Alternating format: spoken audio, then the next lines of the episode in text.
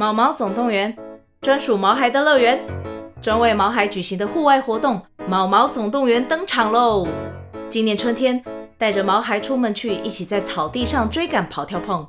各位爸妈，带着毛孩们，哔哔，集合，集合！三月二十三号与二十四号，台北大佳河滨公园八号水门，毛毛总动员，专属毛孩的乐园。活动详情请见资讯栏或至 Klook 售票网站。克莱、米卡、贝壳，大家都到齐了吗？到齐了。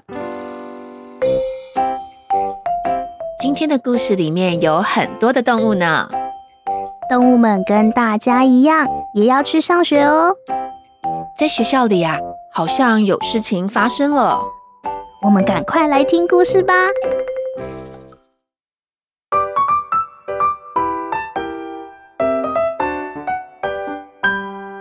森林里的小动物们，今天也都准时来到森林小学来上课了。教室里头正一片闹哄哄的呢。顽皮的小猴子折了好多纸飞机，他随手就往前扔，咻的一声，一架纸飞机不偏不倚的撞到了大象的头。哎呦喂呀！这是什么东西打到我的头啊？没想到小猴子不但没道歉，他还笑嘻嘻的跑到大象的身边。他对大象说：“哎，你居然有发现我的纸飞机哦！我还以为你的皮肤那么厚又那么粗，就算被打到也没感觉啦。”哈哈。其实啊，大象从小就很在意其他的小动物们都有柔软的毛皮，看起来很漂亮，摸起来又很舒服。大象经常对着镜子叹气呢。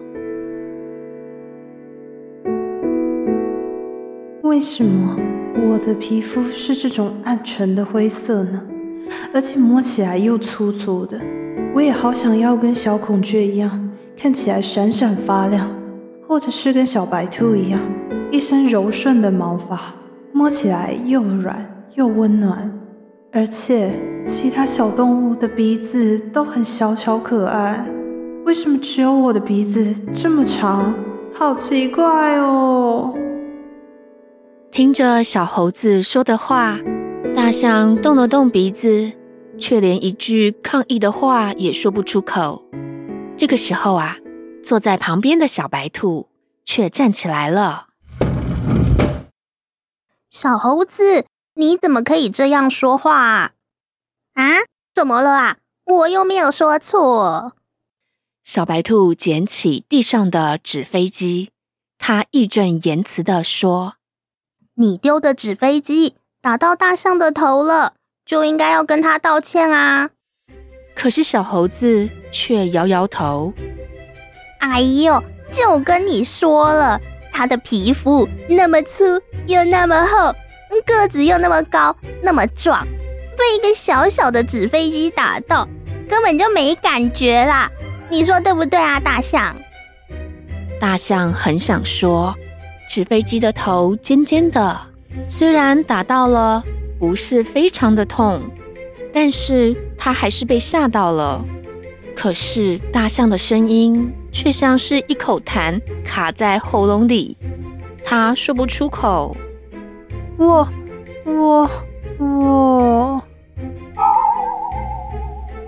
看吧，他也觉得没有关系啦。他是大象哎，这么大一只，哪有那么弱？才不是没关系呢。你打到人了，就应该要道歉啊！好啦好啦，我也不是故意的嘛，只是在玩纸飞机，不小心丢到你的啦，对不起嘛。大象结结巴巴地说：“没没关系啦。”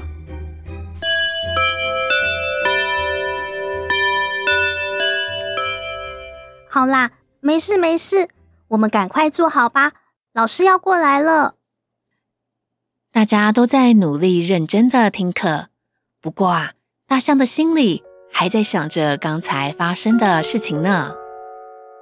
哇，小白兔好厉害哦！不但有一身洁白又柔软的毛皮，还很勇敢，都可以好好把心里想讲的话说出来。我好羡慕哦！如果我也是小白兔，那该有多好啊！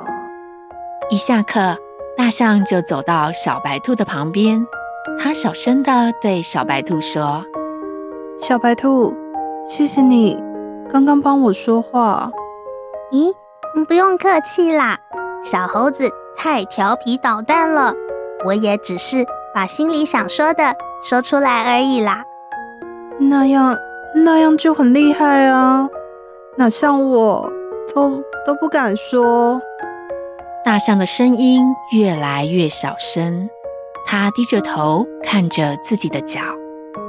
没有关系啊，慢慢的说就好了。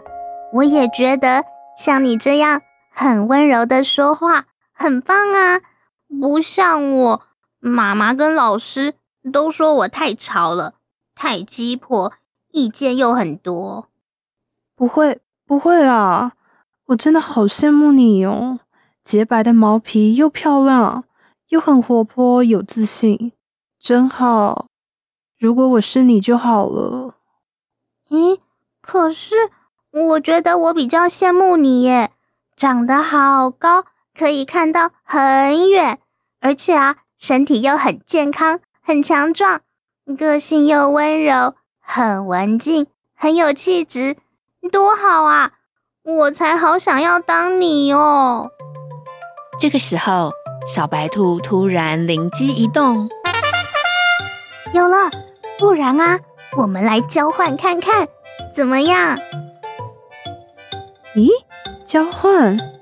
就是啊，我来当大象，你来当小白兔啊，一定会很好玩。我们来试试看啦。嗯，可是要怎么交换呢？我想想看哦，嗯，哦、呃。有了，首先啊，我们先来改造外形，把你变成小白兔，把我变成你。那那要怎么做啊？你不是说想要变得白白的、软软的吗？没有问题，我想到一个好方法了。小白兔凑到大象的耳朵旁边，它叽叽喳喳地说了一长串的话。他们讲好，放学以后要去大象的家里，好好商量一下这个变身大作战。第二天呐、小白兔和大象他们准时一起踏进了校门，同学一下子就注意到他们了。小狐狸靠了过来，一脸狐疑的看着大象，他问大象啊：“你你是谁呀？你是大象吗？”不，我我是小白兔。狐狸仔细一看，它的身体看起来的确像小白兔一样白白的，又软绵绵的。可是，好像还是有哪里怪怪的耶。诶，你长得那么高，那么大，明明就是大象啊！你你看我的耳朵。长长的，是小白兔，没错啊。狐狸在大象的旁边绕了一大圈，它的耳朵真的是长长的，看起来确实是小白兔的耳朵。咦，真是奇怪，难道小白兔长高了吗？居然一个晚上就长了那么高，这么壮，不知道是吃了什么好东西呀？大家很好奇，大象是怎么成功变身的吗？原来呀、昨天小白兔带了好多好多的棉花糖去大象家里，他们合力啊，把棉花糖粘在大象的身体上，于是大象全身都变成白色又软绵绵的啦。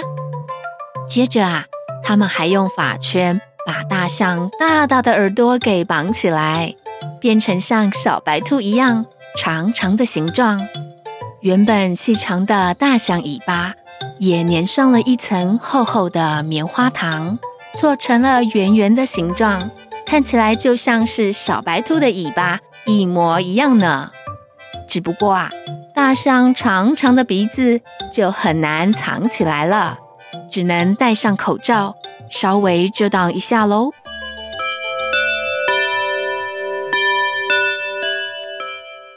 哇！我要赶快进教室了，小白兔啊，等一下下课啊，你一定要告诉我，你是喝了什么奶粉，还是吃了什么好东西，才一下子就长了那么高？我也想要试试看。哦，好。看到大象成功的骗过了同学的眼睛，小白兔好兴奋呢！太好了，我们的变身大作战。很成功耶！嗯，不过啊，刚才小狐狸怎么没有注意到我啊？没关系，等一下进了教室，我来看看其他同班同学们的反应怎么样。嗯，我们走吧。